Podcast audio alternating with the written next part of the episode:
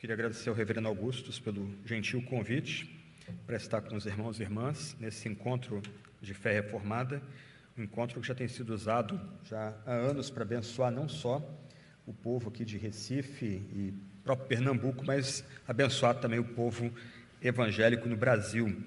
Nós vamos tratar de um tema já foi dado, as reformas do século XVI, inícios divisões, unidade. Espero que no final fique claro onde eu quero chegar aí, é, essa ênfase na unidade que é necessária, o que nos é ensinada também pela reforma protestante ou pelas reformas protestantes do século XVI. Mas o reverendo Augusto me pediu para oferecer a vocês um panorama da reforma, e é o que eu me proponho oferecer a vocês aqui essa noite.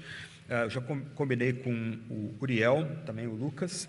O material depois vai estar disponível para vocês, esse material que vocês vão ter acesso aí do PowerPoint vai estar disponível para vocês terem ele em mãos também. Então depois vocês vão ser orientados como é que podem fazer o download, podem baixar esse material.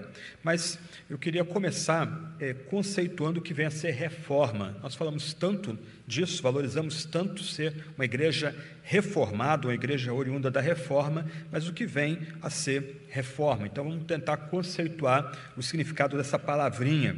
Carl Truman, num livreto bem interessante sobre a origem da reforma, ele oferece uma definição bem básica. A reforma é a tentativa de colocar Deus, como ele se revelou em Cristo, no centro da vida e do pensamento da igreja. Quando nós estudamos as reformas do século XVI, nos, nos fascina, por exemplo, o impacto da reforma na questão política, como, por exemplo, noções de república e divisão de poderes, liberdades é, religiosa e de expressão surgem nessa época. Nos fascina, por exemplo, os debates econômicos. Daqui a pouco o reverendo Augusto vai indicar para vocês o pensamento econômico social de João Calvino, um clássico do André Bieler, né, que é um, um erudito lá em Genebra, na escola de Genebra.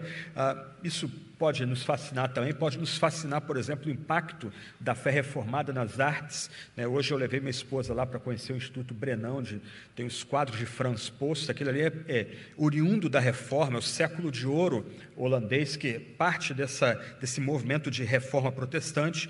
Podemos também ser edificados por considerar o impacto da reforma na educação, mas pegando aí o gancho da definição de Truman, a reforma teve como ênfase principal uma transformação na relação dos seres humanos com Deus. Então, ainda que a gente possa falar do impacto da reforma na política, na economia, na educação, nas artes, essa, esses impactos surgiram porque o centro do interesse dos reformadores era na relação do ser humano com Deus, logo, o foco era, por assim dizer, religioso. Um outro ponto importante aí, quando a gente começa a falar da reforma, ou reformas do século XVI, é lembrar que houve, houve quatro movimentos distintos de reforma. Houve a reforma luterana, você vai notar aí que está entre aspas, eu vou explicar daqui a pouco por quê. Houve a reforma calvinista, também entre aspas, a reforma anabatista e a reforma anglicana. Alguns eruditos vão falar, inclusive, da contra-reforma católica, Concílio de Trento, os jesuítas, como um, uma parte desse movimento amplo de tentativa de reformar a igreja, não só a cabeça da igreja, os cabeças da igreja, mas os membros da igreja.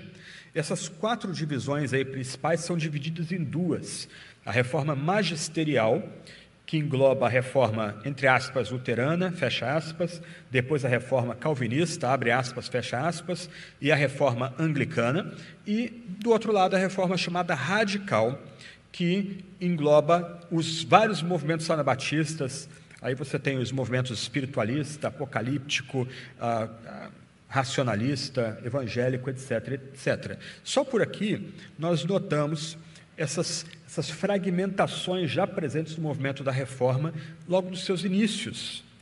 Por isso, talvez seja mais apropriado falar de reformas e não tanto de reforma. Daí, parte do meu subtema hoje é falar do, do início dessas reformas, das suas divisões e, ao final, tentar conectar esse movimento. Por que reforma magisterial, reforma radical? Os reformadores magisteriais ou seja, os seguidores de Lutero, os seguidores de Zwinglio e Calvino, os seguidores de, de Cranemer e dos, dos anglicanos, eles lutaram para reformar a sociedade, muitas vezes buscando o apoio da nobreza e da própria realeza. Os reformadores radicais, eles entendiam que a igreja era levantada como uma instituição contracultural, então os reformadores radicais muitas vezes não só não queriam o apoio do Estado, mas eram contra, é, fortemente contra o próprio Estado, alguns inclusive antecipando algumas ênfases ligadas ao socialismo. Então, esse é um ponto importante aqui quando a gente pensa na reforma protestante do século XVI. A reforma protestante não foi um bloco, mas ela foi um movimento multifacetado, daí alguns eruditos falarem de reformas do século XVI. Qual foi o contexto dessas reformas que ocorreram no século XVI? Como eu falei há pouco, a questão principal dos reformadores, de qualquer ângulo, era basicamente a questão da fé, a questão da religiosidade. Por quê? Porque os anos antes da reforma, os 150 anos antes da reforma, vive, foi, um, foi uma época de crise de salvação intensa. As pessoas viviam ansiosas quanto à salvação e danação eterna da sua alma. Nós estamos no meio de uma crise de saúde, pandemia, escala mundial, talvez o maior desafio que nossa geração enfrenta desde a Segunda Guerra Mundial, dada a escala mundial dessa pandemia, mas as pandemias não são novas na história. Nós retroagimos um pouco, vamos descobrir que no final da Primeira Guerra Mundial, o mundo foi assolado pela chamada gripe espanhola. E nas vésperas da reforma, a Europa foi assolada pela peste negra. Milhares e milhares de pessoas morreram. Da mesma forma como a peste negra surgiu, ela desapareceu depois de três anos. Pessoas da mesma residência morreram pai, mãe, Irmãos, e uma pessoa fica viva mesmo convivendo num ambiente insalubre, lúgubre. Ninguém sabia o que estava acontecendo direito naquela época. Havia um pavor, um medo obsessivo com a morte. Você procura quadros daquela época, como a Dança da Morte, você vai notar isso, até mesmo as representações artísticas que deveriam entreter as pessoas ajudavam a criar esse ambiente de terror. Você lê, por exemplo, como era a catequese, a preparação para a confissão na igreja medieval, não havia graça, havia só lei, ampliando o desespero das pessoas. Então, às vésperas da reforma, a sociedade cristã europeia vivia uma crise de salvação. Havia ansiedade quanto ao destino, quanto à morte, havia uma sensação de culpa e também de já estar condenado um vazio e falta de sentido, falta de significado. Esse é o ambiente que prepara a reforma. É, eu não vou poder explorar esses pontos aqui, mas praticamente quase toda a doutrina destacada na reforma ou redescoberta na reforma a partir do estudo da Bíblia serviu como resposta a esse ambiente de crise de salvação que dominava a Europa no século XIV e no século XV. Havia também uma crise política, social e econômica. Posso mencionar que a decadência do poder feudal, os nobres entrando em declínio, a ascensão do poder centralizado agora no rei, um, um caminhar aí para o autoritarismo da monarquia e também uma crise uh, rural com as pessoas migrando para os grandes centros urbanos. Então você tem o florescimento das cidades, você tem uma mudança nas relações econômicas e aí vem o, o advento do capitalismo, entre outras questões. E também a época da Renascença que buscava voltar às fontes num, num ambiente de crise, né? e aqui eu preciso destacar: já havia movimentos de reforma antes desse movimento que estamos considerando aqui e que celebramos essa semana, né? os 504 anos da reforma, mas até então o foco era mais na área da espiritualidade da devoção o foco principal da reforma que nós temos em vista aqui é a doutrina. É necessário reformar a doutrina para que a igreja seja transformada. Até então, a, o foco era mais na questão moral, na questão ética. Mas o fato é que, como contexto da reforma, é uma redescoberta dos valores culturais da antiguidade. Agora se descobre ah, as os grandes, os grandes artistas da época de ouro de Grécia e Roma. Se busca agora descobrir os grandes clássicos da filosofia grega, os grandes textos políticos e legais da Roma antiga. E também busca-se descobrir o texto bíblico no seu idioma original. Erasmo de Roterdã, que vai ser depois o, o inimigo e o, o aquele que vai ser surrado, bem da verdade, por Lutero, no debate sobre livre-arbítrio, ele prepara um Novo Testamento crítico, que vai ser extremamente influente nos movimentos de reforma. Agora, não basta mais recitar o que se lia na tradução latina do Antigo e Novo Testamento, é necessário ir aos idiomas originais para conferir se aquela tradução é legítima e se o que nós cremos e como vivemos hoje é baseado na Sagrada Escritura. E aqui tem um ponto. Ah, entre o século III depois de Cristo, pouco antes da ascensão de Constantino e até a Reforma, toda a leitura do Antigo Testamento era feita no latim. Os reformadores agora, tanto os seguidores de Lutero como aqueles que vão originar a reforma reformada na Suíça, na Holanda, eles agora estão tentando entender o que o Antigo Testamento dizia no seu idioma original, que era hebraico. Então é espantoso como a partir do século XVI começa a surgir no campo reformado dicionários de hebraico, léxicos de hebraico, ah, antigos testamentos críticos em hebraico. Há um, agora uma, uma, uma ânsia em voltar à Sagrada Escritura, mas os seus idiomas originais. Há um esforço para tentar entender o contexto do Antigo Testamento, o contexto do Novo Testamento, como o leitor original recebeu a palavra de Deus, seja no Antigo, seja no Novo Testamento e assim por diante. A imprensa é inventada, Johannes Gutenberg, eu vou falar sobre ela daqui a pouco. Então, isso aqui é um pouquinho do contexto da reforma. Mas quando a gente pensa em reforma, o primeiro nome que vem à mente, por incrível que pareça, é de Martinho Lutero, o grande reformador alemão. Em linhas gerais, e aqui é um, o que eu como eu disse, o que eu vou oferecer a vocês uma, um panorama amplo aí desses movimentos aí do século XVI. Lutero, ah, ele estava se preparando para ser um advogado e num momento chave da vida dele, no meio de uma tempestade, ele invoca Santa Ana e ele entra no mosteiro da ordem agostiniana, ele se torna um cônego de Santo Agostinho. E ele vai dizer dessa época dele: Minha situação era que, apesar de ser um monge impecável, eu me punha diante de Deus como um pecador perturbado por minha consciência e não tinha confiança de que meus méritos poderiam satisfazê-lo. Lutero, como parte dessa ordem, ele tinha acesso ao abade principal do seu mosteiro, ele podia buscar se confessar ao abade principal do mosteiro, ele constantemente fazia, e ele fazia com tanta frequência que esse homem, Johann von Staupitz, uma hora vira para Lutero e diz: Lutero, assassina alguém, comete um adultério, e aí você vem se confessar comigo. Cometa um pecado digno do nome e você venha falar comigo. Obviamente, Staupitz estava sendo jocoso com Lutero e com a, a, sua consciência muito sensibilizada, mas Staupitz não era só brincalhão, era sério. Ele manda Lutero para fazer doutorado em Bíblia, e Lutero depois retorna para Wittenberg como doutor em Bíblia. E o que Lutero, nesse movimento de retorno às fontes, vai fazer? Ele começa a expor a Bíblia na Universidade de Wittenberg a partir dos seus originais. Ele começa a expor, literalmente, verso a verso, o livro de Salmos, o livro de Romanos, o livro de Gálatas e o livro de Hebreus. Esses quatro livros. E dois anos antes da morte dele, ele vai dizer o seguinte: enquanto eu expunha esses livros, os trapos do papismo caíram de mim.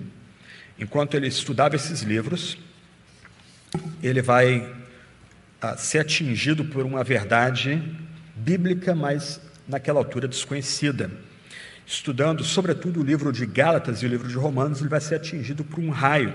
Ele vai entender que nós somos colocados numa relação correta com Deus, não é por fé mais obras, não é por fé e mais um dom do amor, mas é pela fé somente é que nós somos colocados numa relação correta com Deus.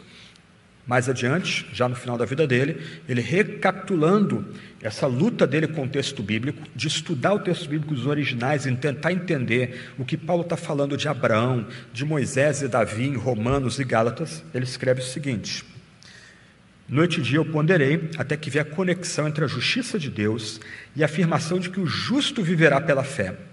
Então eu compreendi que a justiça de Deus era aquela pela qual, pela graça e pura misericórdia, Deus nos justifica através da fé. E em razão dessa descoberta, senti que renascer entrara pelas portas abertas do paraíso. Toda a Escritura passou a ter um novo significado. Essa passagem de Paulo tornou-se para mim o portão para o céu.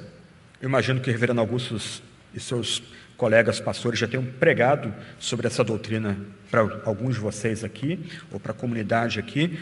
Eu diria que essa doutrina é profundamente confortadora para homens e mulheres que lutam para ter paz com Deus no mundo de incertezas e no mundo onde a morte nos ronda.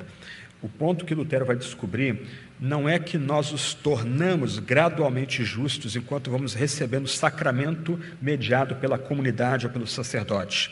Nós somos declarados justos de forma imediata quando cremos em Cristo somente. Essa diferença entre nos tornar e ser declarados faz toda a diferença. Um homem, uma mulher que se entende pecador e se lança de braços abertos na direção de Cristo crucificado, ele agora ganha um novo status e esse status é dado a ele de forma imediata. Por isso que reformadores estavam prontos a morrer na fogueira cantando hinos, como dois colegas de Lutero foram mortos da Bélgica, dois monges agostinianos, já abraçando as doutrinas evangélicas, e é por causa, tocado pela, por essas duas mortes, é que Lutero vai compor Castelo Forte é nosso Deus. Homens e mulheres estavam prontos a morrer, porque eles sabiam que a sua salvação não era decorrente de algum tipo de processo de santificação que só no final da vida deles eles teriam algum tipo de segurança que eles estão salvos ou não. Não, eles são imediatamente declarados justos. Os méritos de Cristo são colocados na conta deste quando esse crê somente. E a gente lembra aqui também uma frase de Lutero, ele dizia o seguinte: olha, única, o único órgão ativo do ser humano são os ouvidos. A gente não faz mais nada. A fé vem pelo ouvir, ouvir a palavra de Cristo. E ele vai dizer mais adiante que a justificação pela fé é o artigo pelo qual a igreja se mantém ou cai. Aqui eu preciso fazer um lamento.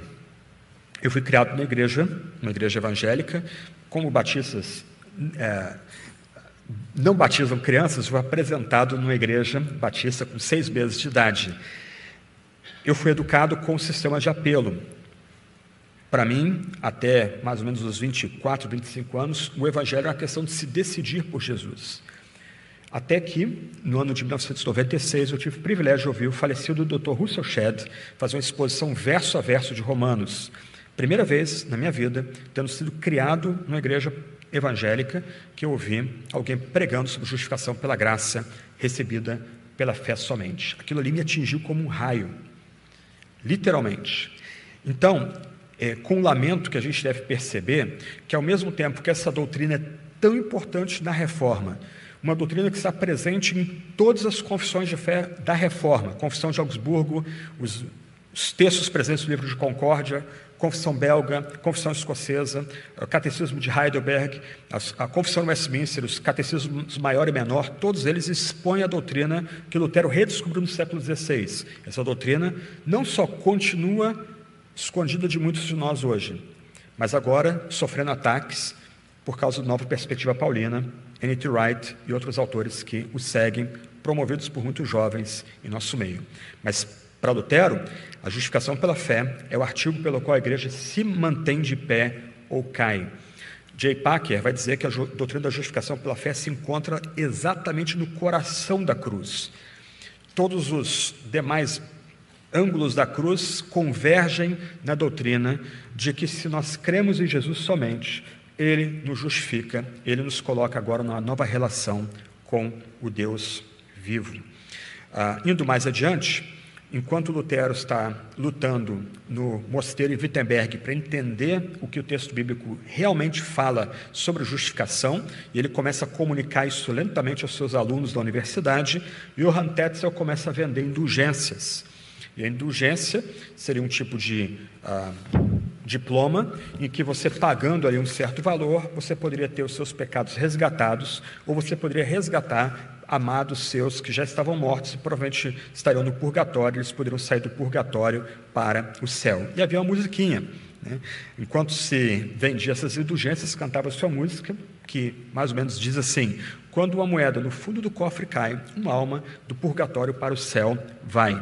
Isso vai ofender profundamente Lutero, porque é, Tetzel está vendendo essas indulgências na Saxônia, no norte da Alemanha, e Lutero agora prepara 95 teses para debate, e ele afixa essas 95 teses não na igreja dele, que era a igreja de Santa Maria, mas na, mas na igreja do Castelo, a principal igreja da cidade, a igreja dos nobres.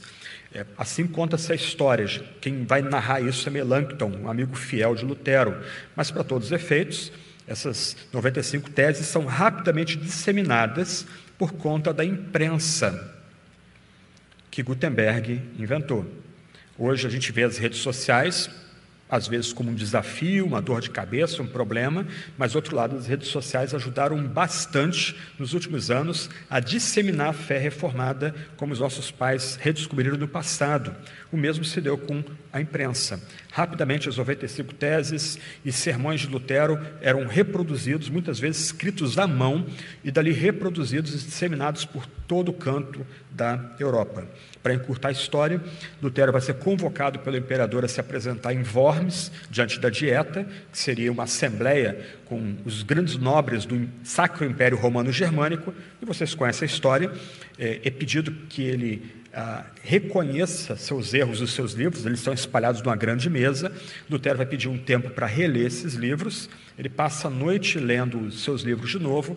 Ele volta àquela reunião e ele se levanta e ele vai dizer: Já que me pede uma resposta simples, darei uma que não deixa margem para dúvidas, a menos que eu seja convencido pelas Escrituras e pela razão pura. E já que não aceito a autoridade do Papa e dos concílios, pois eles se contradizem mutuamente, minha consciência é cativa da palavra de Deus. Eu não posso e não vou me retratar de nada, pois não é seguro nem certo ir contra a consciência. Deus me ajude. Amém.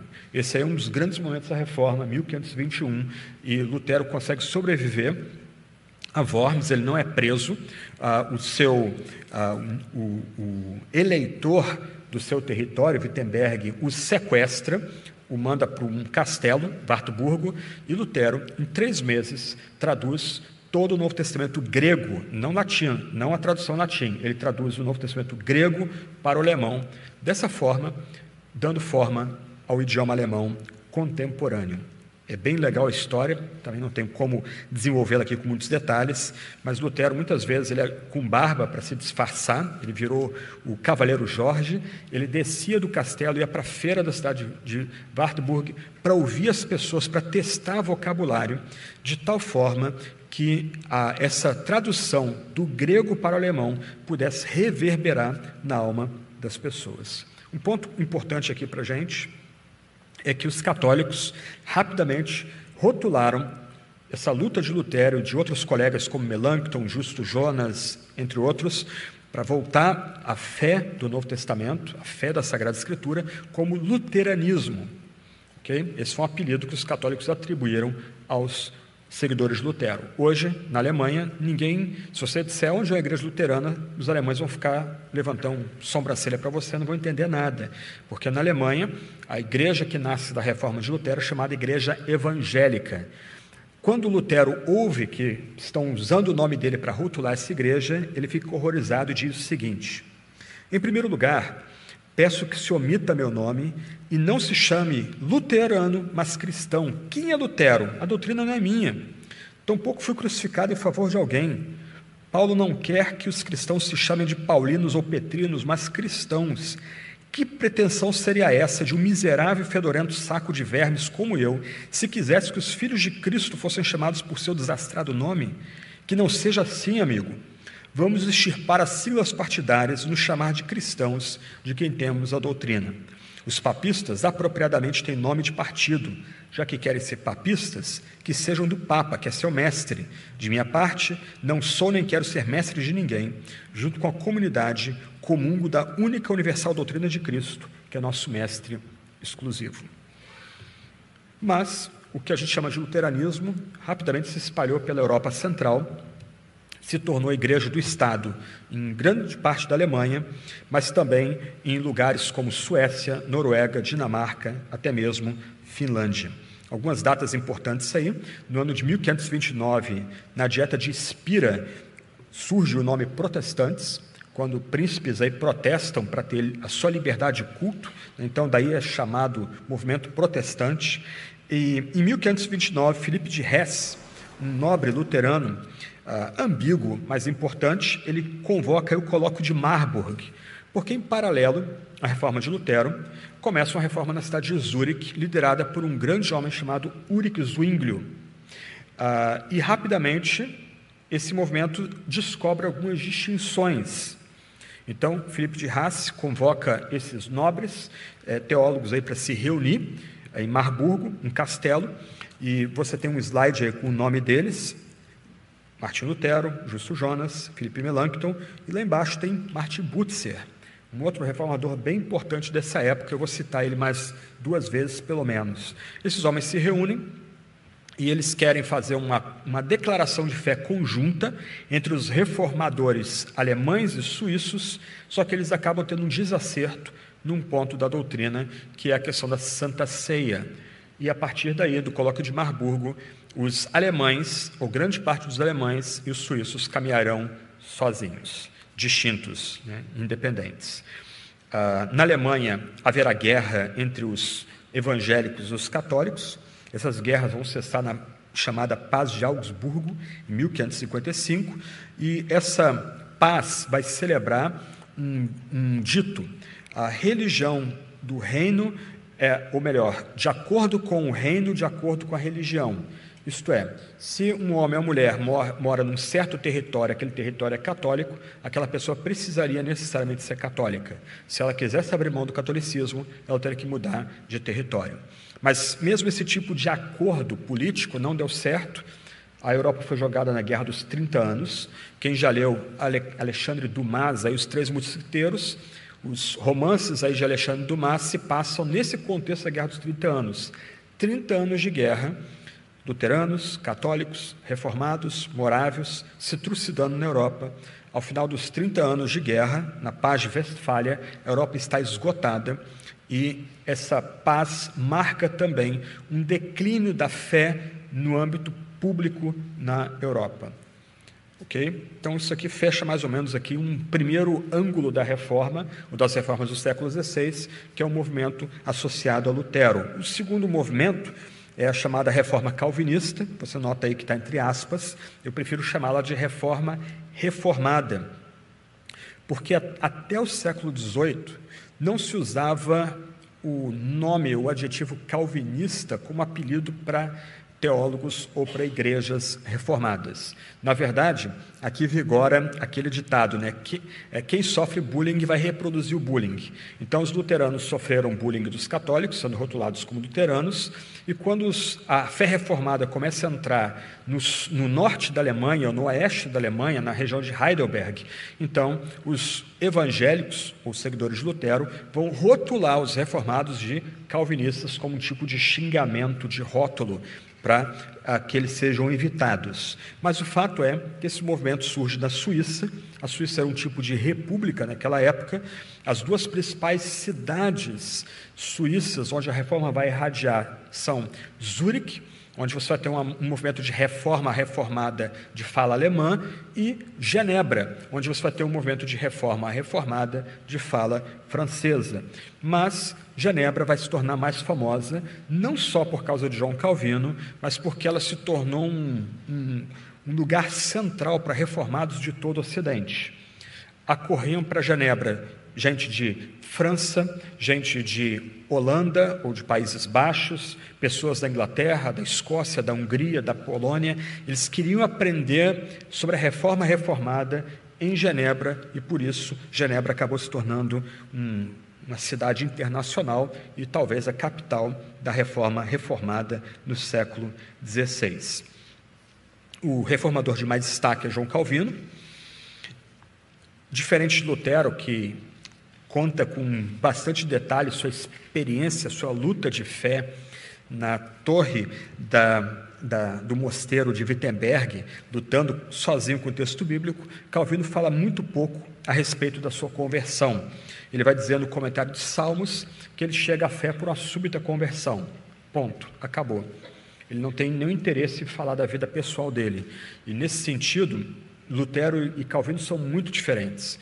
A gente tem aí as conversas de mesa de Lutero com ditos pitorescos, palavrões, xingamentos, é, ditados engraçados. Calvino é totalmente diferente, circunspecto, modesto. O ponto de Calvino é destacar ao máximo o texto sagrado e, quanto menos, se destacar também. Ele, logo depois da sua conversão, escreve ah, uma primeira edição das Institutas da Religião Cristã. A editora Fiel lançou esse, essa versão, uma versão menor, mais ou menos 500 páginas, que ele foi ampliando ao redor, ao, ao, no restante da sua vida. Eu já volto a ela daqui a pouco. Ah, ele, ao lançar esse livro, que se tornou um best-seller muito rápido na Europa, ele tinha 500 páginas, era um formato pequeno, para as pessoas poderem esconder ele dentro da roupa. E as institutas era o que se propunha desde o começo, um tipo de guia para que o leitor pudesse saber o que era mais importante da Sagrada Escritura. Deus o Pai, Deus o Filho, Deus o Espírito, Deus Criador, Deus Redentor, Providência, a relação da igreja com o mundo, a relação da igreja com o reino, aliança, etc. Mas o fato é que logo que lança esse livro, em Basel, ele se dirige a, ele quer se dirigir a Ferrara, na Itália, e faz um pernoite em Genebra. Quando ele faz o pernoite em Genebra, no hotel, um outro reformador francês, Guillaume Farel, descobre que ele está ali e vai a ele, a Calvino, para pedir para Calvino permanecer em Genebra. E Calvino não quer ficar em Genebra. Calvino se vê como alguém chamado para escrever, para publicar e etc. E Farel o amaldiçoa. Em linhas gerais, o Farel vai dizer para Calvino que se ele não permanecer em Genebra, Deus vai amaldiçoar o trabalho dele. Calvino fica muito assustado e ele fica em Genebra durante mais ou menos três anos. Os genebrinos que haviam votado para abraçar a reforma acham a reforma, os movimentos de reforma de Farel, sobretudo, de Calvino, muito radicais. Ambos são expulsos da cidade de Genebra. Calvino vai para Estrasburgo. Ele vai ficar mais ou menos três anos em Estrasburgo sob a tutela de Martin Butzer. E em Estrasburgo ele vai ser o pastor da igreja francesa naquela cidade, a cidade de fala alemã, uma cidade independente do império, mas de fala alemã. E nesse, nesses três anos, Calvino vai casar, vai ter filhos, Calvino vai amadurecer como pastor, ele nunca foi ordenado, ok? Mas ele amadurece como um, um, um médico de almas, ele. A, Aspectos da teologia dele vão amadurecer, como teologia dos sacramentos, predestinação, disciplina eclesiástica, e nesse ínterim, Genebra o convida de volta para a cidade. E ele não quer ir, ele está feliz em Genebra, ele é amado pela sua congregação. E aí Martin Butzer o amaldiçoa de novo. É, ele, Butzer vai dizer que se ele permanecer em Estrasburgo, Deus vai amaldiçoar o trabalho dele, não vai ter felicidade naquele trabalho. O Calvino fica bastante assustado e volta para Genebra em 1541. Ele vai permanecer lutando em Genebra até 1559, quando ele 1564, quando ele chega, ele falece dois pontos, três pontos importantes da sua estadia em Genebra aqui.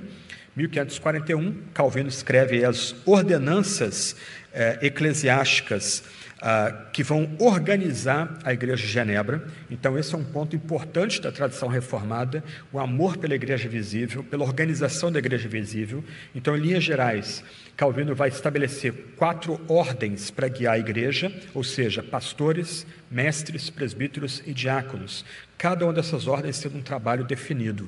Ele vai dividir o trabalho pastoral em Genebra entre a companhia de pastores um ajuntamento de pastores que se reuniam toda semana para examinar a doutrina que era pregada nas várias igrejas em Genebra e para preparar futuros pastores, e um outro corpo chamado consistório que examinaria toda a disciplina eclesiástica em Genebra. Diferente das caricaturas, Genebra não era uma teocracia, ok? Professorzinho de segundo grau, faculdade, repete esse tipo de bobagem. Uma das grandes lutas de Calvino e dos seus amigos na, na companhia de pastores e no consistório era manter a igreja independente da ingerência do Estado. E o, as ordenanças eclesiásticas são parte desse esforço em manter a igreja livre do controle do Estado. Em 1559, Calvino se torna cidadão de Genebra. Ele era um imigrante francês, Messier Calvin, tolerado na cidade, ok? Só quatro anos, cinco anos antes da morte dele, ele vem se tornar cidadão de Genebra. E nesse ano, ele publica a última edição das Institutas. Um livro de 500 páginas se torna um livro de 1.500 páginas, talvez o mais importante texto preparado na reforma protestante do século XVI. Eu diria que três textos fundamentais da reforma do século XVI são Nascido Escravo, de Lutero, o Catecismo Menor de Lutero e as Institutas da Religião Cristã. Tá? São os três documentos, talvez mais importantes, da reforma protestante do século XVI. E Calvino vai trazer um adolescente para Genebra, um outro francês, Teodoro Beza, um gênio. E Beza vai se tornar, mais adiante, não só o sucessor de Calvino, mas o reitor da Academia de Genebra, que vai ser fundada nessa cidade e que existe até hoje. Nessa, dessa academia saíam o pastor e o servidor civil muitas vezes, ambas as classes estudando as mesmas fontes: textos gregos, textos latinos, a Bíblia, os comentários da patrística, os textos legais da Idade Média. Bem interessante esse ponto aqui. Mas a Academia de Genebra foi tão importante porque homens de todo canto da Europa vinham para aquela academia para estudar para aprender em Genebra. O próprio John Knox esteve em Genebra, não só para aprender na academia, mas para pastorear uma comunidade de língua inglesa. Quem vai em Genebra hoje vai ficar impressionado lá com a Catedral de São Pedro, né? mas do lado tem uma igreja menor, a Igreja dos Escoceses. Era ali que John Knox pregava e era ali onde Calvino pregava para os adolescentes também. Okay? É bem interessante. Ah, Teodoro Beza assumiu o púlpito, nesses cultos para adolescentes, ele fazia uma análise do texto no seu original, para um, um grupo aí de 300, 400 adolescentes, todos eles anotando e ouvindo aquela exposição em análise textual. Depois Beza sentava, Calvino assumiu o púlpito e aí pregava o mesmo texto agora para aquela comunidade, ouvindo ali na igreja dos escoceses, ao lado da igreja de São Pedro. Rapidamente a reforma reformada se espalhou por todo o mundo.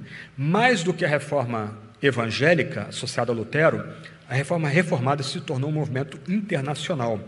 Suíça, França, Holanda, Alemanha, primeiro Heidelberg, depois Prússia, Hungria, Polônia, Inglaterra, Escócia, as colônias, que vão ser os Estados Unidos, Brasil. Primeiro, Ilha de Guanabara, ou uh, Rio de Janeiro, na ilha chamada Ilha de Villers-Gagnon, que existe até hoje lá.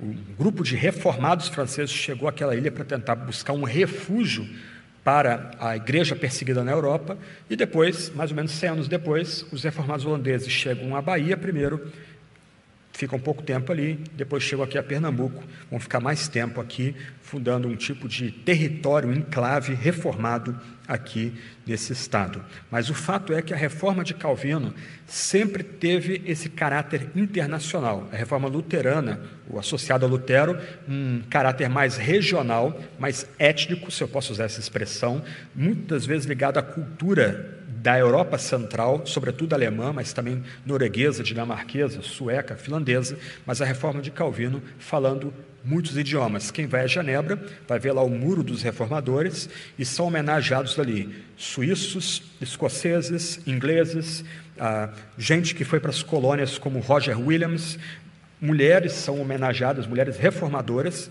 são homenageadas ali naquele, naquele muro dos reformadores ali em Genebra, húngaros, poloneses, celebrados ali naquele muro dos reformadores em Genebra. Então a reforma genebrina tendo esse alcance internacional, esse impacto internacional. A terceira reforma é a reforma anglicana, que vai surgir na Inglaterra, agora não tanto ligado à pregadores e pastores, mas mais ligados à realeza. Henrique VIII, a história bem conhecida, lutando para ter um herdeiro homem, ele se divorcia da sua primeira esposa, Catarina de Aragão, católica, aliada, ligada à Espanha, e ele agora casa-se com Ana Bolena, que era candidata dos protestantes.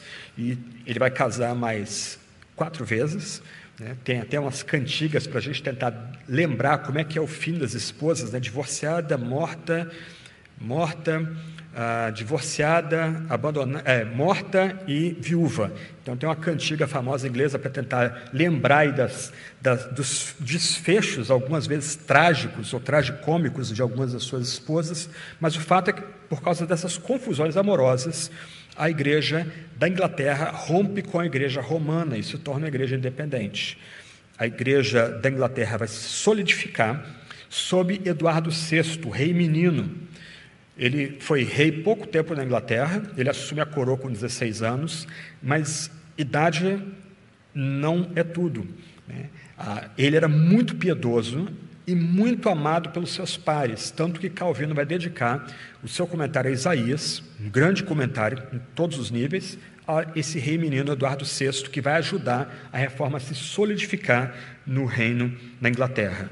Ah, o grande homem desse, dessa época aí é Thomas Cranmer. Ele vai preparar o chamado livro de oração comum, que até hoje é usado pela igreja anglicana, episcopal, e, de novo, um dos coautores importantes do livro de oração comum é Martin Butzer.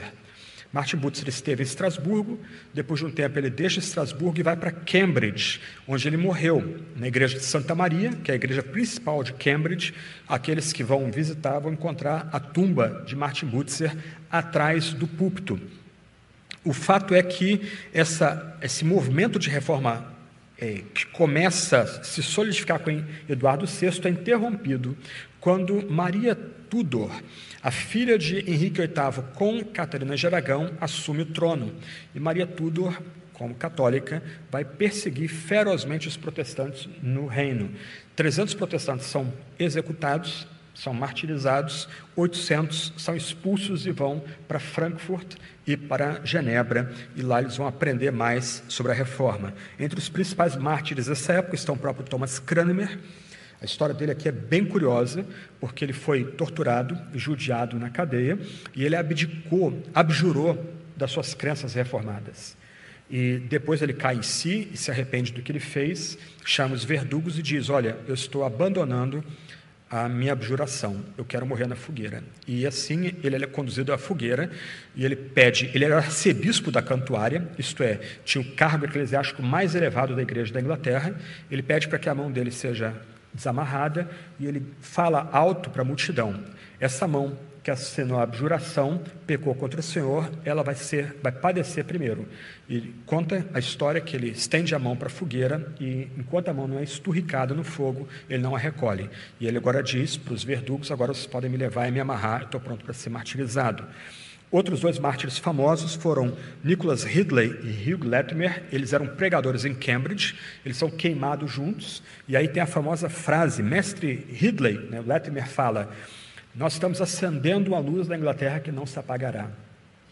William Tyndale, também outro mártir que pode ser contado, ele consegue fugir da Inglaterra depois de traduzir todo o Novo Testamento do grego para o inglês e parte do Antigo Testamento hebraico para o inglês. Mais uma vez, nota, não basta uma tradução na tradução. A luta dos reformadores é que o povo comum tivesse acesso à Bíblia na tradução mais fiel possível aos originais, o hebraico e o grego. Ele foge para a Holanda, ele vai ser ah, traído por um espião britânico, capturado, e para ele não poder dar testemunho, ele é garroteado antes de ter o seu corpo queimado na fogueira na Holanda. Ah, essas histórias são consagradas à grande obra O Livro dos Mártires, de John Fox, uma obra obrigatória para nós.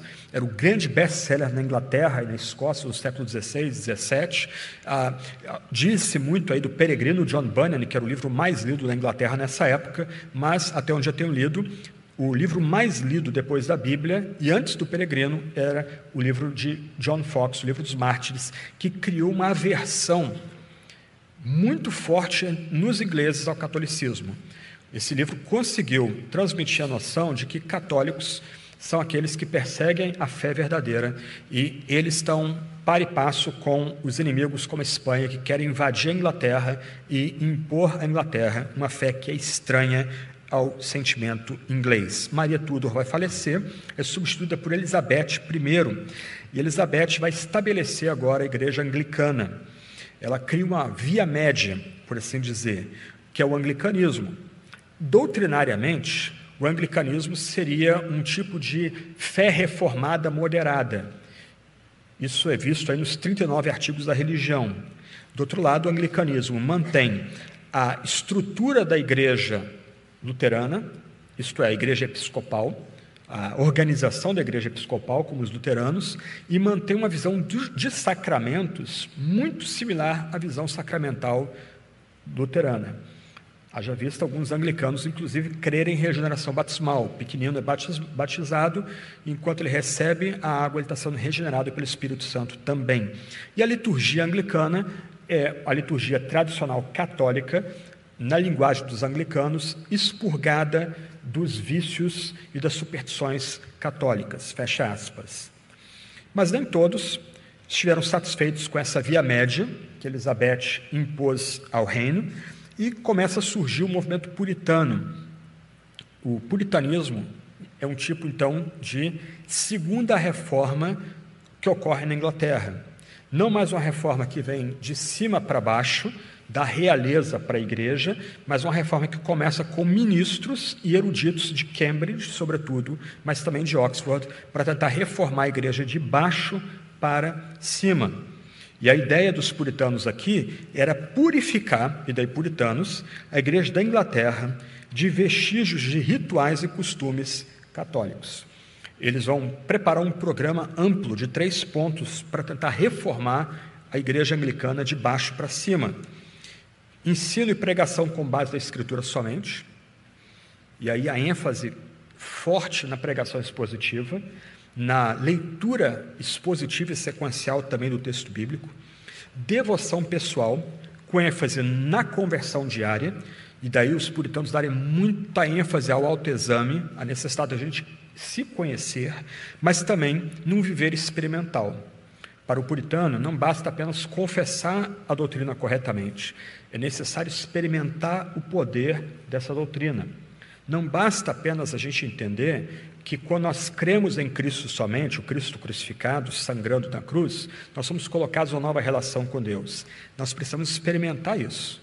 A gente precisa experimentar internamente a paz com Deus que vem dessa relação que é consertada entre nós e Deus por meio da aliança e do sacrifício único de Jesus. E o terceiro ponto, que é o ponto talvez mais polêmico, é que os puritanos queriam adorar o Deus Trino de acordo com a Escritura.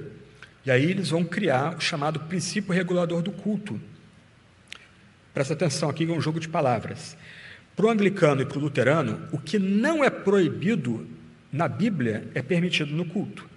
Por isso, então, para anglicanos e luteranos, o pastor pode usar togas e pode ter velas e cruzes e incenso dentro da igreja, o fiel pode caminhar pela nave para se ajoelhar diante do presbítero ou do pastor para receber os elementos da ceia da mão dele. Para os puritanos, o que não é testemunhado da Escritura não pode ser incluído da liturgia. Então, os puritanos lutaram para simplificar o culto. Cântico da palavra de Deus, pregação da palavra de Deus, oração por meio da palavra de Deus, a ceia e o batismo guiados pela palavra divina, disciplina que vem da palavra de Deus e assim sucessivamente. Ainda que vários puritanos tenham permanecido anglicanos, como William Perkins, talvez um dos grandes puritanos da história, outros puritanos não ficaram satisfeitos com a organização episcopal da igreja. Então surgem daí, primeiro, os presbiterianos, ok? Depois dos presbiterianos vão surgir os congregacionais, os congregacionais nascendo dentro do presbiterianismo, e do meio congregacional surgem os batistas. Nota que o debate agora não está tanto em doutrinas como justificação, suficiência da Escritura, mas o foco agora é a organização da igreja visível. E como essa igreja é dividida? ou dirigida, a igreja é dirigida por um colégio episcopal, a igreja é dirigida por um corpo de anciãos, de presbíteros, a igreja é dirigida por toda, dirigida por toda a comunidade, e aí começam a surgir as denominações principais no Ocidente. Um ponto curioso aqui é que essa, esse puritanismo vai influenciar também a reforma holandesa. E aí vai surgir a chamada Segunda Reforma Holandesa, que é o contexto doutrinário teológico da vida dos holandeses, primeiro para a Bahia e depois para Pernambuco. Ok? Eu vou colocar aí no quadro ah, só fotos para vocês verem alguns puritanos importantes. John Fox, que eu mencionei, autor do livro dos Mártires, uma obra muito, muito importante para se ler. Né? A frase de Tertuliano vale também para reformadores e reformados. Ah, o sangue dos mártires é a semente que faz germinar a igreja. William Perkins escreveu uma obra chamada Arte de Profetizar, talvez o livro homilético mais famoso da história. Aqui na livraria está vendendo essa obra, ok? E Lewis Bailey escreveu uma obra chamada A Prática da Piedade. A PES lançou essa obra, talvez a obra puritana mais influente, porque essa obra do Lewis Bailey vai exercer influência sobre os holandeses, e daí a segunda reforma holandesa, e vai exercer influência sobre um homem chamado Philip Spener, um luterano de Halle, da Universidade de Halle, que vai abraçar um tipo de puritanismo entre os luteranos e denasce o pietismo. Ok? Mas é outra história, mas só para mostrar como essa obra de Lewis Bailey, A Prática da Piedade, vai ser famosa. E no outro quadro nós temos três holandeses da Segunda Reforma Holandesa, três homens muito famosos, infelizmente pouco conhecidos do Brasil, mas que são muito importantes na história da teologia. Um é Francisco Júnior, ele foi mais famoso do que Jacob Arminius na sua época, reputado como um douto por toda a Europa. Outro é Wilhelmus Abrakel. Eu ganhei de aniversário os quatro volumes de Abrakel a semana passada.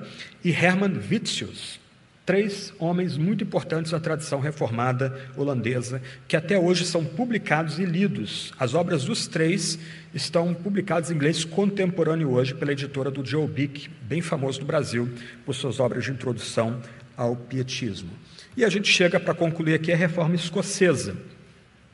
A reforma na Escócia também é parte dessa reforma calvinista, ou reforma reformada. John Knox é o reformador mais famoso da Escócia, mas haviam outros.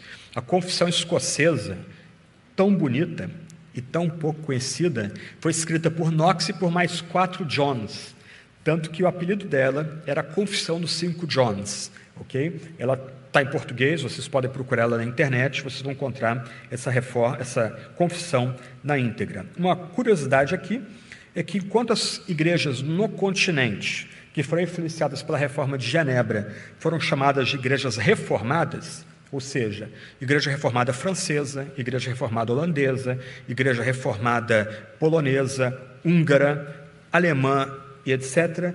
Na Escócia e daí para o resto do mundo, a igreja reformada foi conhecida como igreja presbiteriana. Tá? Você tem um mapa aí para você dar uma olhada bem rapidinho. Você vai poder depois ver com mais calma aí. Você vai poder ver como a reforma se espalhou rapidamente por toda a Europa em pouco tempo. Isso é impressionante. Em 100 anos, a reforma se espalha por todo o canto da Europa. O que antes era um bloco monolítico, católico, agora nós temos novas denominações surgindo, o poder do Papa sendo minado, a Escritura sendo destacada agora como central à fé e à piedade por todo o canto da Europa. Então você pode ver depois aí o mapa com calma. Eu não tenho tempo para falar, por exemplo, da reforma em Portugal, Espanha. Uh, um, dos, um dos pontos interessantes da reforma em Portugal é que ela foi abortada cedo, mas ela tem um vínculo com a reforma na Escócia também. É bem interessante, mas a gente não tem tempo aqui para desenvolver uh, esse, essa questão aí, que é bacana, mas a gente deixa para outra hora. Eu queria terminar falando de unidade. Nós falamos aí da, dos inícios da reforma, suas várias divisões. Ainda que as divisões ocorridas entre os reformadores tenham sido eclesiásticas e sacramentais, o que é surpreendente, eu falei de vários nomes aqui, reformadores da Alemanha, nas, nos vários cantões da Suíça, poderia falar de Guido de Bres na, na, nos Países Baixos, ah, falei de John Knox, reformadores ingleses, quando a gente estuda esses homens em conjunto, O que espanta é a unidade deles no que é absolutamente central à fé. Calbart, a gente não concorda com vários dos pontos da teologia dele, mas ele conseguiu dar um, um resumo bem interessante de alguns pontos que são absolutamente centrais para a reforma protestante do século XVI. Eram pontos que todos os reformadores que eu citei aqui comungavam, okay? menos os anabatistas, que também são outra história e fica para outra hora. Mas esses reformadores, eles afirmaram certas verdades cristãs caídas no esquecimento ou semi-esquecimento da igreja. Quais eram os pontos principais destacados aqui? Primeiro, para esses reformadores, a Escritura Sagrada é o único testemunho de revelação real e competente de Deus. Todos esses homens mencionados aqui apontaram para o texto sagrado. Eles destacaram que quando um homem prega o texto bíblico, ele está reverberando a própria voz de Deus.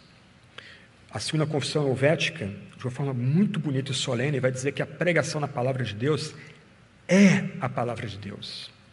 Então, os reformadores destacaram esse ponto aqui com muita ênfase, traduzindo a Bíblia para o idioma comum das pessoas, pregando a Bíblia de uma forma que as pessoas pudessem entrar no mundo bíblico, ouvir a Bíblia e ouvir Deus falando na Bíblia. Então, esse é um ponto que todos os reformadores principais concordaram.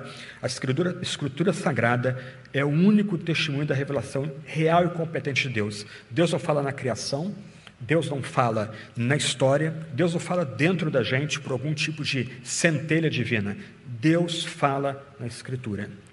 E quando nós abrimos a Escritura, o próprio Deus está se dirigindo a nós aqui. Segundo ponto importante que os reformadores destacaram: o pecado original. Nossa depravação total, nossa incapacidade total. O pecado original significa que estamos em inimizade com Deus, vivemos em ódio contra o nosso próximo. Nós somos escravos de projetos e pretensões malignos. A nossa vontade é cativa. Ou colocando de outro lado, nós somos livres para agir de acordo com o nosso coração. Nosso coração é mau, nossos atos e escolhas serão más. Nós estamos diante de nós vendo uma ascensão de um paganismo em nossa sociedade pós-cristã. Isso é fruto do pecado original. O pecado original polui todas as relações humanas. Mesmo os nossos menores atos, melhores atos estão poluídos pelo nosso pecado, que nasce em Adão, nosso primeiro pai, cabeça da nossa raça. Pecado original, pecado poluindo todas as nossas relações, pecado poluindo toda a nossa constituição, mente, o intelecto, emoções, afetos, vontade, até mesmo nosso corpo cativo ao pecado. Uma situação desesperadora. Mas os reformadores destacaram a justificação da pessoa pecadora exclusivamente pela fé em Jesus, que é Deus para nós, na manjedoura de Belém e na cruz do Gólgota. Deus justifica pecadores. Irmãos e irmãs, o que nos torna evangélicos é o anúncio de que um homem ou mulher, ele pode colocar a cabeça no seu travesseiro em paz com Deus, porque ele foi justificado pelo que Cristo alcançou na cruz do Calvário. E como essa doutrina da justificação é protegida e vindicada? Último ponto. Pela ênfase da, na eleição da graça. Uma graça completamente merecida, que é dada pela liberdade soberana de Deus. Deus concede graça, Deus elege e predestina os piores. Se nós os chegamos a Cristo, é porque não havia pecador pior do que a gente. Esses quatro pontos foram enfatizados na reforma protestante do século XVI. Esses quatro pontos fornecem um elemento de unidade daqueles movimentos. Lutero pode ter brigas infelizes com Zwinglio, Zwinglio pode ter tratado de forma infeliz os seguidores de Lutero, Calvino pode ter tentado mediar sem sucesso as brigas entre Zwinglio e ah, Lutero, Calvino, sem sucesso, tentou, junto com Cranmer, unir esses movimentos de reforma, eles não conseguiram. Mas o testemunho deles permanece um testemunho de unidade na Sagrada Escritura, no pecado original, na justificação de pecadores por meio de Cristo e na ênfase monergista da eleição soberana. Nós, irmãos e irmãs, vamos honrar esses reformadores lutando para que a igreja continue sendo reformada. O ditado, algumas vezes, é mal traduzido: a igreja reformada sempre se reformando. A nota aqui é pelagiana. Nós não conseguimos nos reformar. O ditado em latim é Igreja Reformada sempre sendo reformada. Nosso compromisso é buscar Deus, invocar o nome três vezes santo desse Deus, correr para a Sagrada Escritura como o local onde Deus fala a nós, invocar esse Deus em nome de Cristo, confiar somente em Deus por meio de Cristo, suplicando para que nós continuemos sendo reformados à luz da Sagrada Escritura. Irmãos e irmãs, cada um de nós tem esse compromisso de ser sempre reformado à luz da Sagrada Escritura por obra do Espírito Santo. Alguns de vocês podem pensar, puxa, mas os tempos hoje são maus. Quando não foram maus? Só que vocês, principalmente os mais jovens aqui, vocês são chamados para esse tempo, para continuar lutando para que a igreja seja sempre reformada pela Sagrada Escritura. E eu encerro com nosso bom pai Calvino. Ele escreve para Carlos V: A reforma da igreja é obra de Deus tão independente de esperanças e opiniões humanas quanto a ressurreição dos mortos ou qualquer milagre dessa espécie. Portanto, no que tange a possibilidade de fazer algo em favor dela, não se pode ficar esperando pela boa vontade das pessoas ou pela alteração das circunstâncias da época, mas é preciso irromper por entre o desespero. Deus quer que seu evangelho seja pregado, Vamos obedecer esse mandamento. Vamos para onde Ele nos chama. O sucesso não é de nossa conta. Vamos orar?